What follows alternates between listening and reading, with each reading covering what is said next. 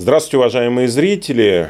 Это русские соцсети канала «Геостратегия». В студии журналист Михаил Кокарев и геостратег Андрей Юрьевич Школьников. Здравствуй, Андрей. День добрый.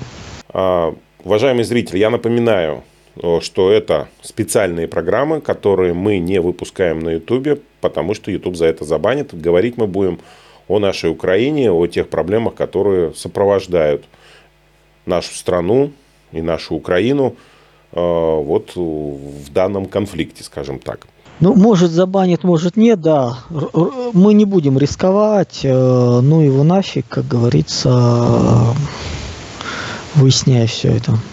Ну да, поэтому на Ютубе не ждите этой публикации. Вот.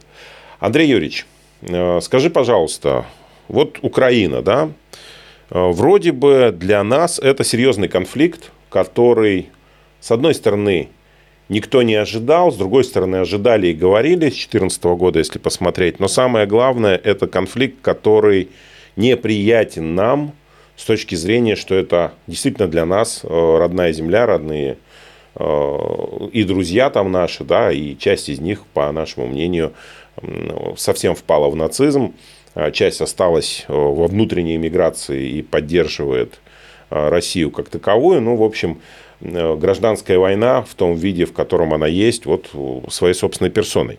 Так вот, с точки зрения геополитики, э, насколько важна Украина, э, ну, опять же, с учетом того, что вот идет встреча Украины с НАТО, и НАТО в очередной раз придумывает какие-то отмазки, чтобы принять, не приняв, или не принять, приняв вот, Украину к себе – Э, но является ли она полем геополитическим, да, полем битвы? Украина выступает э, в роли, как приличнее выразиться, ну, в общем, присутствует, но никуда не входит, да, роль яйца. Вроде как вот где-то вот-вот рядом, но Украина как яйцо, да. Ладно. Не будем говорить о больных тестикулах Европы. Да. Нет, конечно, пытаются втащить, э, и очень интересно, на самом деле, проследить. Давайте с ним поговорим. С такого момента начнем, э, с чего вообще такая важность Украины. Есть штампы. Мы все знаем, э, читали Бжезин, ну, большая часть читала, я думаю, Бжезинского, надеюсь, все-таки геостратегия, геополитика интересуется про шахматную доску, где постулируется тезис, который стал ключевым, по сути, для всей геополитики на постсоветском пространстве Запада, что без, э, России, без Украины Россия не возродится и не станет империей. Ну, это вольный пересказ. И на это было все рассчитано. Просто оторвать Украину от России, добиться того, чтобы никогда этого не было. И это вот ощущение такого вот болевой точки, которую решаешь, и дальше ничего не происходит. Такой магизм. Мы делаем слабое воздействие, которое имеет максимальную важность. Вот они на этом и исходили. Вся их политика была на уничтожение а, именно Украины, чтобы она не стала обратной частью русского мира. Даже не оторвать, а просто уничтожить. Поэтому, когда мы видим мясные штурмы, которые сейчас происходят во время военных действий, это вот оно. Им не жалко людей. Это вообще без разницы. Они борются с Россией. И в их понимании долгое время было, что без Украины мы не переживем. Когда Союз распадался, так оно и было. Это была жемчужина вообще советской индустрии, промышленность, это была ключевая связанность, э, это был весь южный фланг, Черноморский флот, Крым и прочее. То есть это, по сути, действительно возродиться в тех условиях не получилось. После того, как в 2014 году мы вернули обратно себе Крым. Андрей Юрьевич, я добавлю, это был сборочный цех Советского Союза, если так посмотреть, причем достаточно серьезный из того, что там было. Там был кластер. Металлургия, угольная промышленность, энергетика, машиностроение, то есть весь блок четвертого индустриального уклада, многие предприятия только-только модернизированные, новые, это все было. И дальше была их деградация. Они сначала уничтожили машиностроение, потом металлургия пошла. Ну, то есть, грубо говоря, чем сложнее, тем быстрее это все умирало. Но в итоге э, боль, значимая часть и ракетостроения, и авиастроения была украинская. тот же Ан, грубо говоря, тот же Днепропетровский, э, Днепропетровск завод. То есть это все там, это все уничтожено было. И последующие 30 лет Россия, по сути, занималась локализацией всего производства, перенося к себе цепочки, какие есть. Дальше происходила серьезная депопуляция. Мы нач... Они начали, то есть мы начинаем вот рассмотреть с 52 миллионов человек. 52 миллиона Украина. Официально они говорили о 42, э, без учета, вот, ну, условно, в 2021 году, без учета территории ЛДНР Крыма 37. По индексу потребления хлеба и соли это очень... Ну, там еще есть несколько индексов, они все для Украины дают один и тот же результат. То есть это уровень потребления неэластичных продукций, которую не запасаешь много, которую, конечно, можно выкидывать, но есть нормативы и более-менее понятно. Вот для Украины 24-25 миллионов – это численность населения 19 год. 20-21. Вот оно что. Мы сейчас берем ту территорию, которая есть, и, ну, есть у меня немножко, некоторые данные приходили где-то несколько месяцев назад с той стороны, и как они сами оценивали, то есть, ну, там имела возможность посмотреть некие записки аналитические э, с нужными данными, там их собственная оценка ну, были от 12 до 15 миллионов на подконтрольной киевскому режиму территории. То есть зарабичане не возвращаются, зарабичане перетаскивают к себе родных, близких детей, и это как бы, ну все. Вот поэтому, когда мы говорим, например, что они стали большей частью не наши, ну давайте так, наши переехали многие. Многие русские, кто не смог ужиться, они просто переехали в Россию. Они перебрались оттуда. Они там не остались. Говорю, там осталось люди, те, которые вот-вот-вот политическое украинство, оно там осталось. И поэтому ощущение, что они все стали. Нет. Те, кто вменяемые, посмотрите, сколько людей вокруг э, в России, которые в свое время уехали э, с территории Украины и замечательно устроились здесь нет проблем. Э, вопрос смены и стать своим – это вопрос нескольких месяцев для русскоязычных, для украиноязычных, там вплоть до западенцев даже. Это вопрос, ну, через два года он абсолютно местный у него уходит э, акцент в произношении, и он становится местным. То есть, если не начинает выпячивать, что вот он такой замечательный, вопросов никаких нет. То есть тут нужно это понимать. Ну, при том, что там, кстати, у них с Польшей тоже на два года, и они от поляков ничем не отличимы. Особенно если перестают быть униатами и становятся католиками, так тут вообще как бы поляки и поляки. И вот Украина, по сути, действительно был важный момент. За к 2014 году произошла уже локализация практически всего – экономические связи были разрознены, уничтожена была вот связность, э, их уникальное состояние транзитное. И после того, как Россия взяла Крым, в военном плане перекрывался весь район.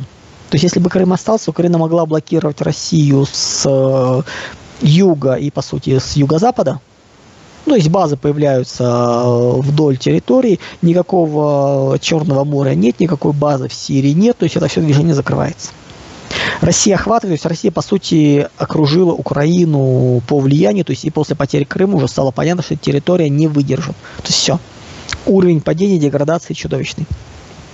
И в той конфигурации Украина уже потеряла значимость. То есть для развития, для будущего она перестала быть нужной. Она была нужна с точки зрения безопасности. То есть демилитаризованная территория, на которой нет чужих баз, и наплевать. Все, кто захочет, они переедут в Россию. Те, кто хочет будущего, они переедут в Россию или на Запад, они так и делали. Словно говоря, например, почему в Средней Азии очень, там, в том же Казахстане очень негативно вот на глубинном уровне встретили идею Шойгу о строительстве заводов, не заводов, крупных городов на юге Сибири.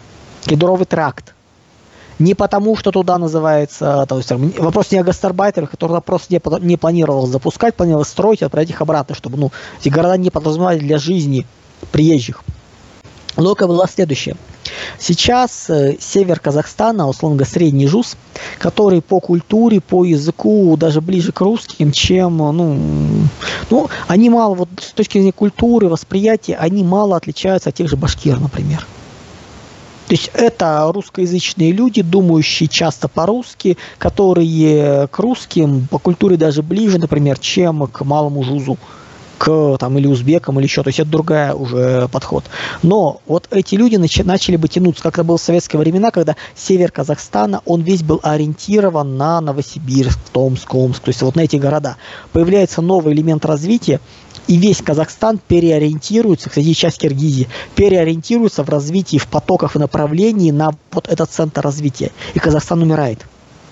Просто вот вымирает. То есть все, кто еще могущие что-то сделать, представляющие, не гастарбайтеры, а именно думающие, там, квалифицированные люди, специалисты, они начинают ехать постепенно туда. Вот Россия, говорю, в 2014 году все свои долгосрочные цели по Украине, если бы та осталась безопасной, решила. То, что Украина не пошла на Минские соглашения, это, конечно, не их, это их, собственно говоря, заставили, но это глупость э, первостатейная, то есть это фактически разговор об уничтожении страны. То есть им нужно было всего лишь это выполнить. Давайте понимать, э, что все Медведчуки и прочие остались никуда бы не действовали. Через пару лет после принятия всех Минских соглашений местные ЛДНРовцы, которые оставались к тому моменту, которых еще не зачистили, которых еще не вытащили на подноготную, мы можем начать фамилии прочитать типа Кивы, который кем только называется не был, вот таких вот набрать. Они бы давно бы все сдали бы Киеву. Они бы за личный свой маленький э, профит отдали бы все, всю независимость, все планы, то есть вообще бы не было никаких проблем. Вот для понимания. И все, и это была бы опять унитарная Украина. Да, которая была бы ограничена в плане приема в НАТО еще. И много им это сейчас помогло. То есть тупость, отсутствие нормальных элит сказали вещи. И из 10-12 экономики в мире – Украина фактически за 25-30 лет скатилась э, к, ну, к Африке. То есть с точки зрения экономики, в принципе, ничего нет. Плюс то, что сейчас Запад делает с Украины, это ее уничтожение. 12-15 миллионов населения на подконтрольной Киеву территории. Причем эти цифры очень хорошо бьются как раз не с э, фантазиями Википедии, а с уровнем потребления продуктов, которые не меняются. Хлеб, соль и так далее, неэластичный спрос. Это очень важно. И когда мы начинаем смотреть, плюс еще очень важный момент, э, надо смотреть не просто общую численность, бывает такое, а вот 10-20% э, полная мобилизация, потенциал и прочий бред. Друзья, цифры хорошо грубые для полувозрастной структуры, которая, по сути, представляет из себя вот колокол. Ну, то есть вот, вот такого там. То есть, условно говоря, численность населения растет, растет, растет, то есть там и, и тогда 10%, да, вот есть вот мобилизация, поскольку всех мужиков нельзя, у вас кто должен следить за инфраструктурой, работать экономика, производство какие-то, водители должны ездить, если у вас прорыв трубы, кто должен пойти починить, и много еще вещей, где нужны люди квалифицированные. У меня дед в свое время, ну, по отцовской линии школьников Борис Моисеевич, его призвали на фронт во время Второй мировой, как бы, Великой Отечественной войны. Он не доехал, его развернули под самый уже конец, вернули обратно, не потому что у него пятеро детей было. Нет, потому что он был единственным агрономом на громадную территорию. Вот просто вот, вот там территория размером с европейскую страну. Поэтому его вернули. Просто потому, что кто-то должен это делать. А, моего деда не пустили вообще, он был главным ветеринаром Ферганской долины, его не пустили вообще, потому что а мясо фронту кто будет давать? Кто будет объезжать, следить за стадами, чтобы никто не помер э, ну, от сибирской язвы из коров, да, и потом это мясо, не дай бог, не попало на стол э, нашим солдатам. Людей бронируют э, от мобилизации не просто так. Это нужно обеспечивать э, минимальное какое-то производство. Если мы говорим еще о том, что должна экономика работать, производство, ВПК и прочее быть, какой-то, ну, это минимум. Нельзя всех поголовно собрать. Вот эти вот тупые подсчеты хороших украинцев, правильных, которые вот тут начинают нам рассказывать, что вы не понимаете, сейчас еще миллионы, может, поэтому давайте договариваться. Э, мир и, да, и поставьте нас, и мы с ними договоримся. Ребята, идите нахрен. Все дружно. С любителями, туда же, куда идут любители домашних животных и, называется, прочее. Вот это вот не надо заниматься манипуляциями. Реальная проблема в том, что из этих 10-12 миллионов, если мы посмотрим, полувозрастную структуру Украины, причем даже, ну, международные фонды периодически что-то печатают. Вот, вот. Там идет вот так вот, потом вот такое выпадение и опата возвращается. То есть возраст э, от 18 до 45 лет громадное пропадение, падение. Во-первых, это демографическая яма, очень серьезная, намного более серьезная, чем в России, дико серьезная. Во-вторых, это люди активные, молодые, уезжали и продолжают убегать с Украины. Куда-то уезжают работать. Если раньше зарабичане зарабат... получали деньги и ну, то есть деньги отправляли, но сами как бы потом я должны были вернуться, и многие возвращались. Сейчас они перетащили уже несколько лет, последние где-то вот, ну, года как раз с 14 примерно, они начали перевозить активно семьи родителей, чтобы не возвращаться. Именно поэтому так численность скакнула вниз потому что там, по сути, остались э, пенсионеры, дети, которых не могут вывести там или не захотели, то есть как бы еще вывести, и чиновники разного уровня, которые чем-то занимаются. Реальной экономики больше нету, людей нету. И вот с этого населения минусуете еще миллион э, людей. Самые скромные оценки говорят о том, что количество погибших уже с той стороны хорошо ушло за 300 тысяч. Причем, скажем так, это опять данные верифицированные. Ну, как бы, когда, когда они были верифицированы, там было 250 тысяч, сейчас, я думаю, уже просто за 300, за 300 ушло последний.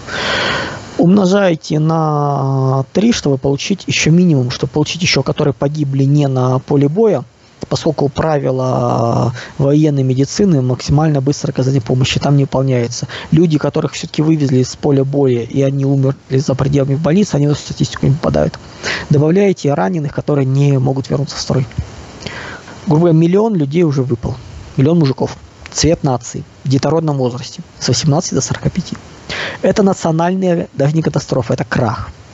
Нации украинцев не будет те, кто удрал из страны, во-первых, они не вернутся, потому что уровень жизни будет никакущий. Во-вторых, их дети уже не будут знать украинский язык. Посмотрите на тех мигрантов, которые уезжали. Они знают десяток фраз по-украински, они готовы с родителями выйти в вышиванках когда пару раз в году, но они не ассоциируют себя, не чувствуют, и они забывают, они уже местные. Они очень легко интегрируются, украинцы очень легко интегрируются в западном мире, это не евреи. Евреев спасала от интеграции культура, религия, язык, они не сливались. Украинцы моментально становятся в Европе своими. Видим, внешне они не сильно отличимы, собственно говоря, как и русские тоже, то есть как бы тут, ну это по сути один народ. Но культурных различий особо нет. Да, на уровне каких-то традиций остается, но не более, то есть они уже не поют. То есть следующее поколение уже будет потерянное. Те, кто убегут, всякие лидеры революции и прочее, будут издали что-то вещать, но они не интересны никому. Вот это вот то будущее, собственно говоря, которое есть, с которого пошли.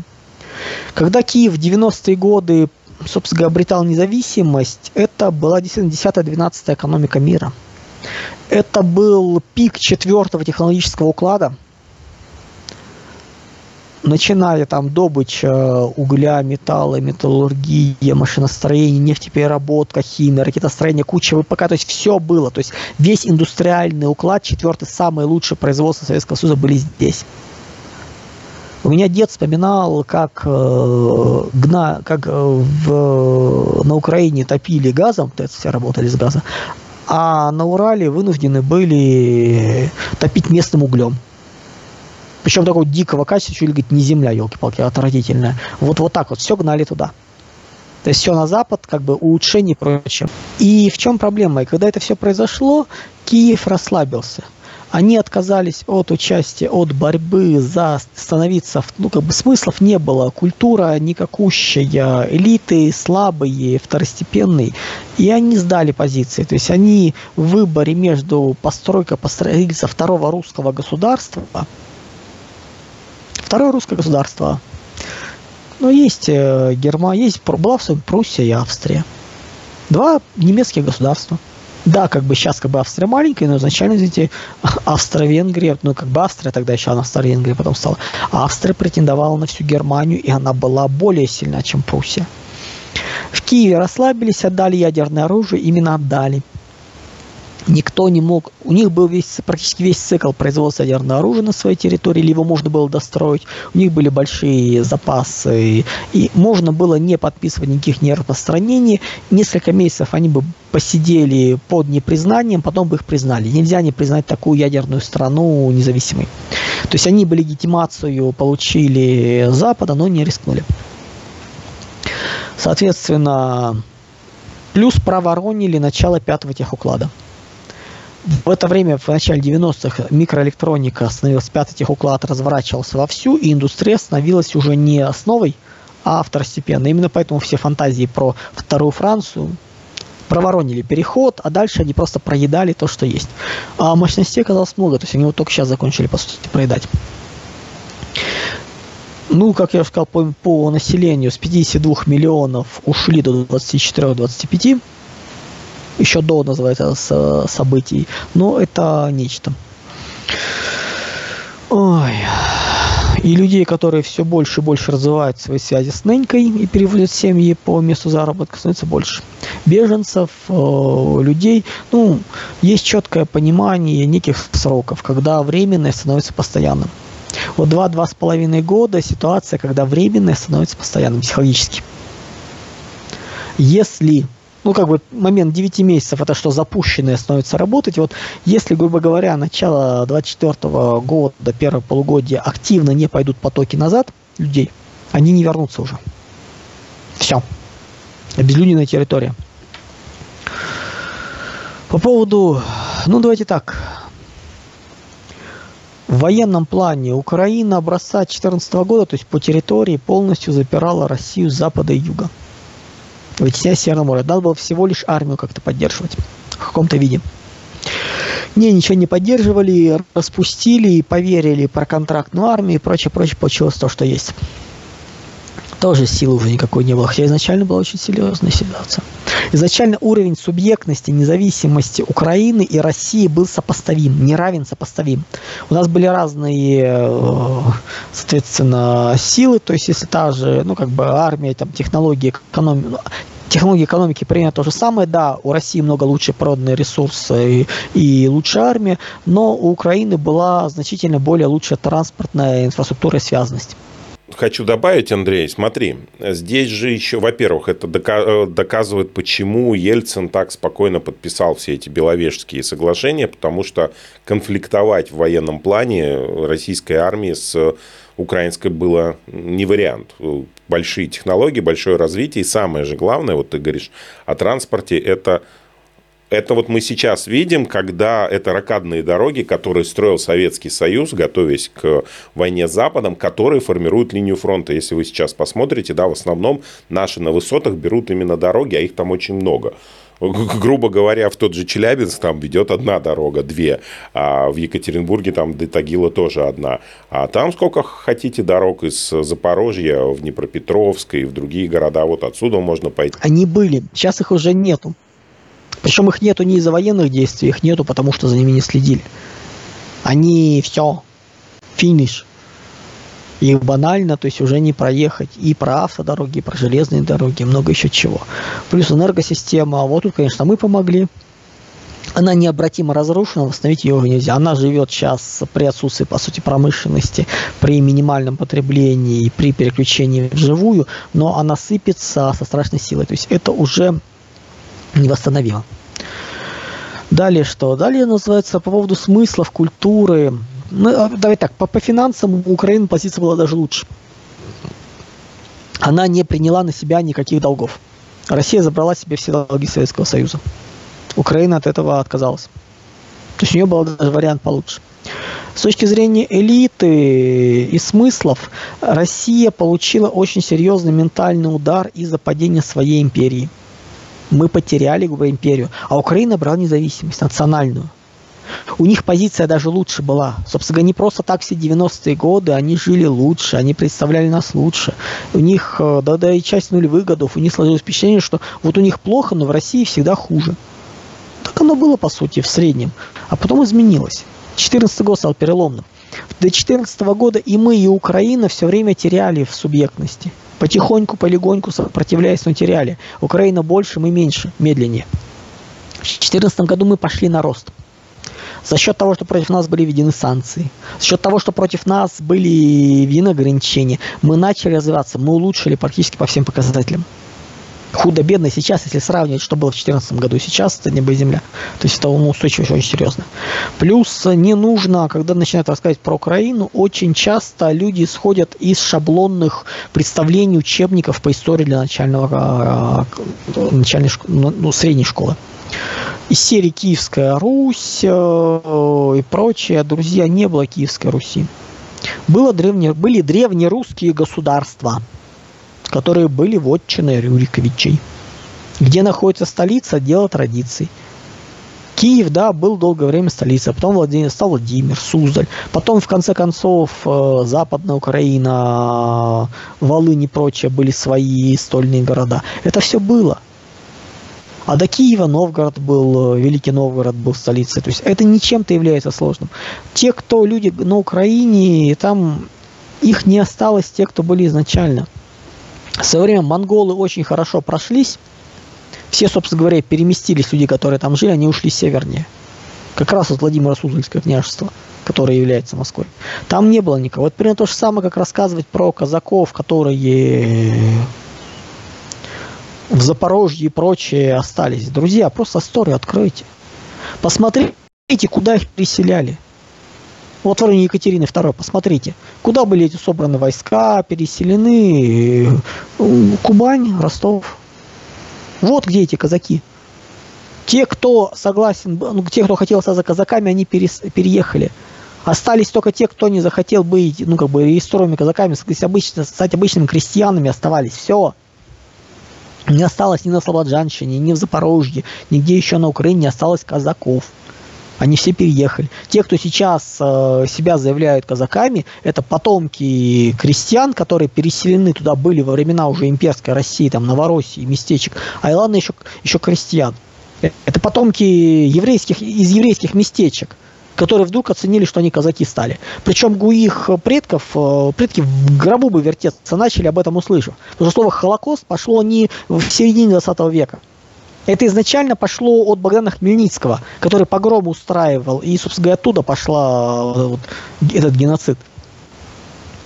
Тот период, это был очень страшный период для евреев, то есть не первый раз таки вот так, ну, это, ну, это геноцид был. Если вспоминать вообще, да, то есть это же и э, Украина, это была черта оседлости еврейских, а, поселений там было очень много, и они евреи отлично участвовали своими кибуцами, назовем их так, колхозами, да, э, на, э, в конфликтах. Местечко, кибу, кибу, кибуцы.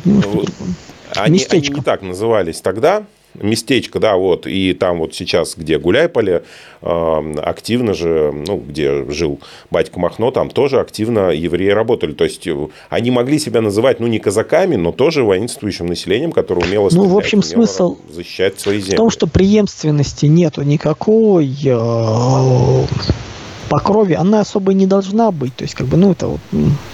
Но смысл заключается в том, что, конечно, падение очень серьезное, деградация дичайшая. И по сути Украина допустила ошибку. Если бы она в свое время начала строить второе русское государство, просто объявив себя вторым русским государством, русским именно, то деление пошло совершенно другое. Они бы замечательно набрали силу, да, это была бы конкурентная борьба, это было бы такое союзничество, сопер... дружба, соперничество, то есть такое вот интересное. Не было бы союза полноценного, Украина бы сейчас усилилась и вовсю бы пыталась слабую версию Третьего Рима двигать в Европу. Россия была вынуждена бы идти или в Среднюю Азию на Новую Орду, или Царицу морей поднимать, тоже более слабую. Но по сути, вот это стратегический отказ Украины за, от борьбы за первое родство, ну это он понятен, там элит не было соответствующих. Всех, кто чуть более субъектен, он убегал оттуда с Украины, не оставался. Она определила ее будущее.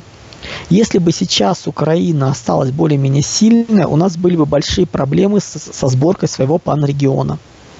Мы бы не могли договориться, слишком называются похожи, слишком близкие силы, слишком связанность. А объединиться тоже бы не получилось, слишком сильно разошлись. Слабые элиты помогли, так что тут можем только поаплодировать э, чудным ребятам.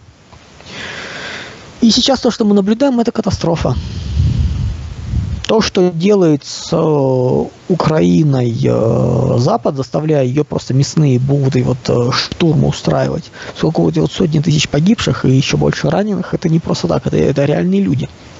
Причем в основном это русские, русские люди по, по крови кого-то ловили. Причем ну, заканчиваются. Вот к тому миллиону, который уже выбыл, там, да, там часть вернулась в строй, кто может более-менее способно. Добавьте еще, ну, как бы, ну, 600-700, как примерно, тысяч сейчас армия у них. Все. Дальше забирать начинают уже людей, в принципе, негодных, и людей, чье изъятие из гражданского общества, ну, из общества будет означать для него дичайшие проблемы. То есть, как бы это уже все предел.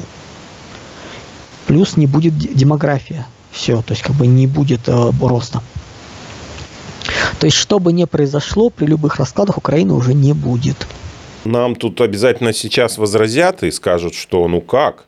Ведь э, если посмотреть на Россию с ее 150 миллионным населением, то по версии Шойгу у нас около 25 миллионов э, потенциал, да, мобилизационный. То есть это вот, ну, это как Великую Отечественную войну, максимальная мобилизационный Это максимально, потенциал. максимально, Если... да, да, да. Да, ну, ну, хватит и 12, в принципе, да, в половину возьмем. А, значит, если посмотреть по этой же схеме, то Украина, которая 40 миллионов, у нее максимальный мобилизационный потенциал 8 миллионов.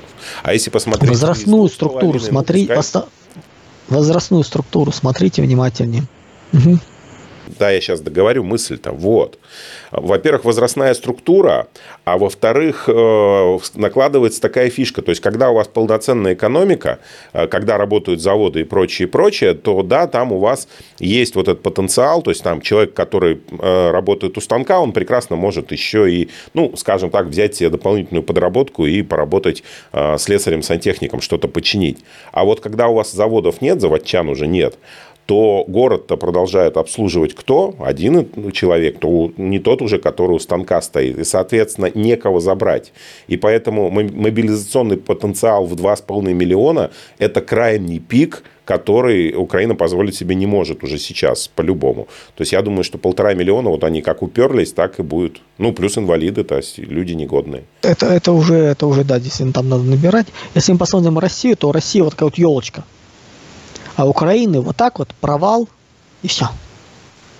То есть и очень глубокий провал, то есть практически поколения нет. Причем эти данные по Украине еще без учета погибших. И это оценки с попыткой хоть как-то вот высчитать, то есть без учета уехавших. Очень многие молодые уехали убежали, то есть там ну просто вариантов нету, это не вытаскивается. То есть это ну необратимая ситуация. То есть полувозрастную пирамиду просто посмотрите, как оно выглядит. Это, это страшно, конечно. И сейчас мы наблюдаем ситуацию, когда, ну, например, зачем, например, мы не уничтожаем Зеленского, там еще что-то такое, каких-то Сырского и прочих чертей. А вы понимаете, если их уничтожить, есть вероятность, что вдруг придет какой-нибудь меняемый человек, который начнет думать не пиар-картинками, а реальностью. Если бы это было так, не было никакой мясорубки бы в Авдеевке, в Артемовске точнее. В принципе, не было бы. Там бы не положили это все, это бред полный. Текущего контрнаступления бы не было, где даже сложно сказать, сколько там они положили. То есть, ну, в перв, первые дни достигается основной результат. А они даже предполье, блин, не прошли. Они до первой линии не дошли. То есть они просто положили все, что можно. Ну, собственно говоря, армия, подготовленная по стандартам НАТО, оказалась мало чем отличима от э, афганской чудной армии, которая растворилась довольно быстро по качеству. Ну, у Америки есть умение подготавливать э, таких вот, таких вот зондер команду, которая разбегается, как только внешняя сила уходит. Ну, вот, вот так. Если бы, давайте так, Запад, причем, если бы Запад реально хотел бороться с Россией и был заинтересован в долгой борьбе, то вот никаких бы вот этих вот э, идиотизмов бы не было. Было бы окопное противостояние. Заход был бы на сюжет Первой мировой войны. Окапываемся с обеих сторон и очень тяжело что-то сдвинуть. Ну вот так вот. Они полезли вперед, потому что пиар, потому что нужно результаты показать, потому что поверили в то, что Россия слаба, и поэтому сейчас у них все получится. Интересно было читать аналитические материалы западных синктенсов, фабрик мысли, аналитических центров до события, как они описывали, по какой логике должно все пойти. В их логике, да, они видели, что Россия окапывается, что э, там рубежи обороны начинают текущие, и юг до севера Крыма, блин, все перерыто, там землеройки хорошо постарались. Да, они все это понимают, но Украина все будет хорошо, потому что русская армия посыпется, побежит. С чего бы это? Но вот вот таких вот странных вариантов, конечно, полно. И вот окопное противостояние было самым простым, верным и надежным. А сейчас они с трудом набранные, никак не обученные мобилизационные войска с техникой э, такой хреновой гонят вперед. Где она гибнет, где никого не остается. Поэтому потери очень дико растут. Я понимаю, если бы Украину пытались убить об Россию, был какой-то стратегический смысл. Но его нет. Эти люди много полезнее, если бы их было оставить, перевести в Европу, и там бы они были бы чернорубашечниками. Но этого же нету ничего. Причем чернорубашники, давайте тоже что-то для себя отметим, что то, что я говорил уже давно, то, что еще в 2018 году описывал, как будущее Европы через националь, ну, через возвращение национализма, и потом, когда это все не получится, придет Россия, они сейчас реализуют. Они сейчас вовсю начали рассуждать, что неплохо бы использовать украинских военных для наведения порядка в Европе против неоварваров. Называется, дожили. Не в том смысле, что они меня читают, а в том смысле, что это идея на поверхности. Я удивлен, почему эта идея, как бы, ну, многие из этих идей, которые я говорю, которые, в принципе, банальны, они не... Ну, давайте так. У нас люди обленились, я про всех мыслителей, концептуалистов, они не хотят думать за противоположную сторону. Ну, вот, вот так. Поэтому если бы Минск был исполнен, да, в конце концов, если бы даже Стамбул был, стамбульские договоренности были исполнены, подписаны, как мы их видели, с урезанием украинской армии до 80 тысяч, там, лишение и прочее русского языка и прочие, прочие вещи, они хоть могли бы сохраниться. Но мы сейчас приходим к тому, что вот чтобы не случилось, даже если вот видите, вот сейчас вот по щелчку пальцев противостояние заканчивается идеальный сюжет для них. Ну, failed state они так и остались. То есть распад и полная деградация власти, системы управления, спецслужб, органов правопорядка, социальной инфраструктуры, все. Союзники обязательно их предадут. У Михаила Булгакова есть замечательный э, роман «Белая гвардия», по которому поставлен спектакль «Дни Турбиных», который как раз начинается с того, как э, предали атамана пана, Гетьмана. Союзники. Немцы взяли и уехали. И все. Вот так оно и будет. Свои личные интересы никто никогда не защищает чьи-то интересы. А интересы Запада, США, Британии, Европы, они вообще никак не сочетаются с интересами восстановления Украины. Они нахрен никому не сдалась. Техника, армия, люди погибли. Ничего нет. Экономика разрушена. То есть, если мы начинаем смотреть на происходящее, то, ну, давайте понимать, давайте просто переберем, что у нас есть. С точки зрения населения, как мы уже сказали, это крах полный. То есть за это потеря вот поколения 18-45 практически полная. Это демографический коллапс. Ну, то есть э, все. Плюс э, хатоскрайники очень легко станут частью победителей, будь то русские или поляки, вообще без разницы. Вот, вот эти вот. То есть украинская нация, политическая нация исчезает. С точки зрения территории, ну это катастрофа. Россия не остановится текущими приобретениями. Россия будет забирать э, Новороссию в широком смысле, то есть начиная от Одессы, Одесса, Николаев, туда вот, вот Днепропетровску, Криворожская, Кировоградская область, по-моему, да? Там Кривой Рог, Кировоград, это да. Да. Э, с точки зрения вроде бы политических оценок демографии ее и брать особо не имеет смысла точки, ну, проблем. Но там редкоземы и уран. Россия это заберет. Может быть, не полностью, но заберет. Днепропетровск, туда дальше, Харьков, э, Сумы, Чернигов. Последний вопрос безопасности очень важны. Обезопасить коренные территории. Все остальное серые земли и Галиция, территория оккупации Евросоюза и Польши. То есть территория вот скукоживаются, плюс государственное строительство, не понять какое. С точки зрения армии, ВПК катастрофа. Да, сейчас армия 600-700 человек примерно, но это низкомотивированные, э, насильственно мобилизационные люди, которые никак не обученные, которые стреляют, которые готовы стрелять, но не более. В смыслах полная катастрофа, психоисторический надлом. Все попытки построения украинской политической нации на том, чем они строили, закончились. Все. А теперь денацификация и деукраинизация становятся одинаковым. Плюс э, все называется ценно и оттуда вывозят активно. И представление о том, что сейчас люди других наций рванут, чтобы стать политическими украинцами, да боже упаси. Экономика крах. Не катастрофа, даже крах, катаклизм. То есть полная утрата производства, инфраструктура, ну, остаются только какие-то куски аграрной экономики, громаднейшие долги, которые никто прощать не будет, и дефолт Украине сделать не позволят. Что у нас еще? Элиты? Ну, их нет. Как есть компрадоры, есть грантоеды, есть разные черти, но это, в принципе, не элиты, они не способны о себе думать, о стране думать. В управлении полный крах. Ну, катаклизм, коллапс, даже слопнулось все.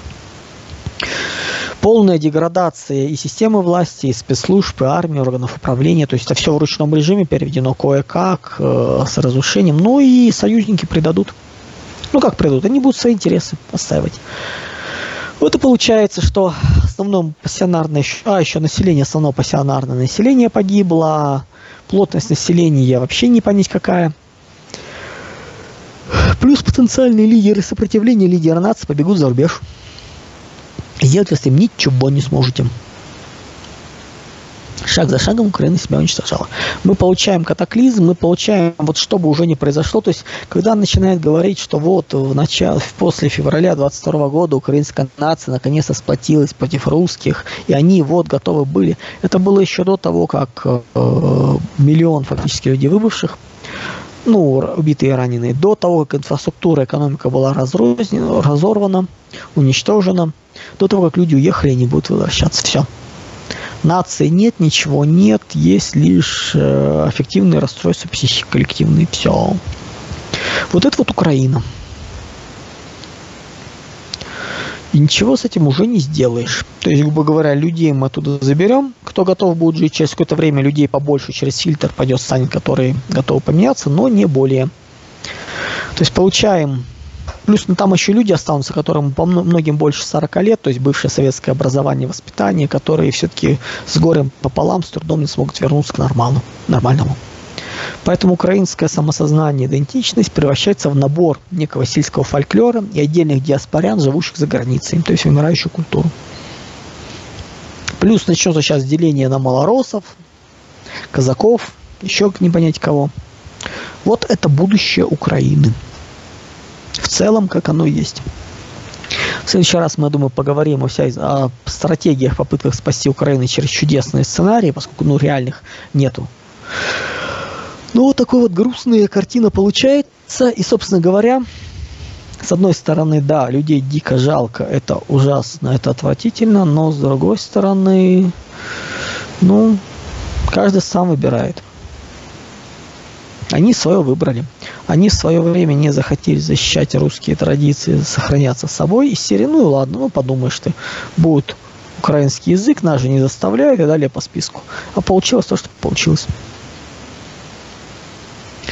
Такие дела, Михаил.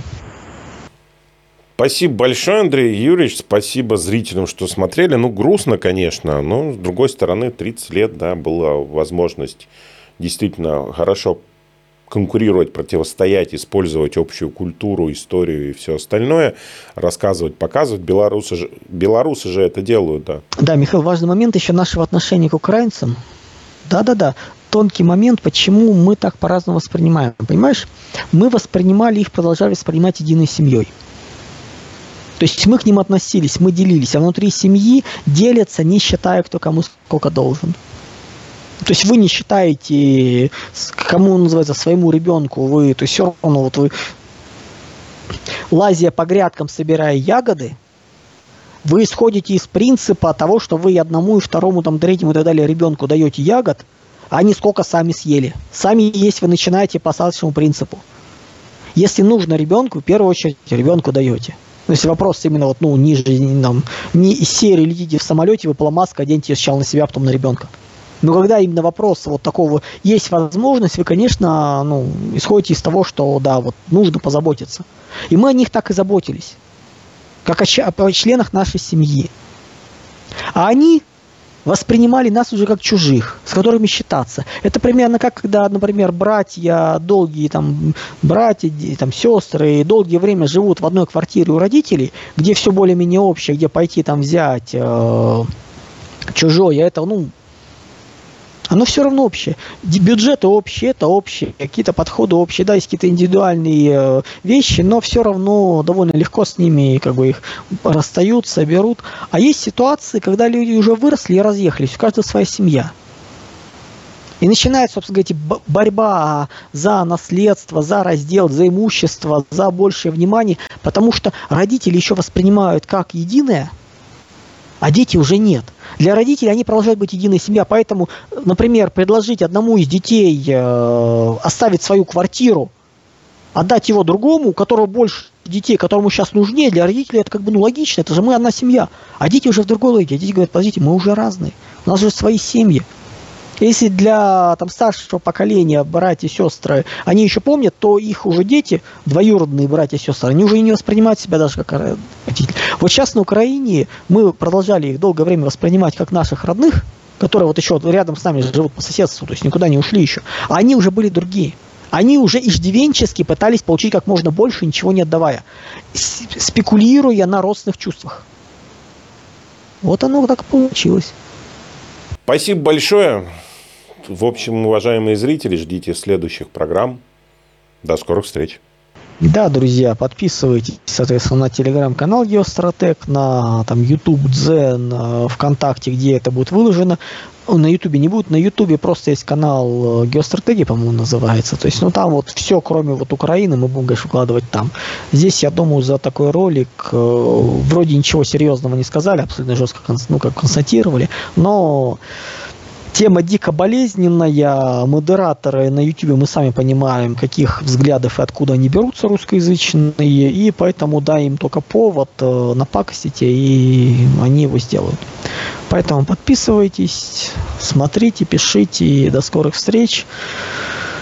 Продолжим обсуждение, посмотрим. Может быть, мы сейчас на, на тему дня поговорим, ну, в следующий раз поговорим про Галицию, Западную Украину, какое у нее будущее. Это более такой интересный момент, поскольку он более актуален. Там сейчас э, события начнут двигаться очень серьезные и интересные. Но потом мы по чудесным сценариям пройдемся и по Малороссии, и по Новороссии, чего это будет. Темы грустные, но тему нужно обсуждать и рассказывать. Вот. До скорых встреч, друзья.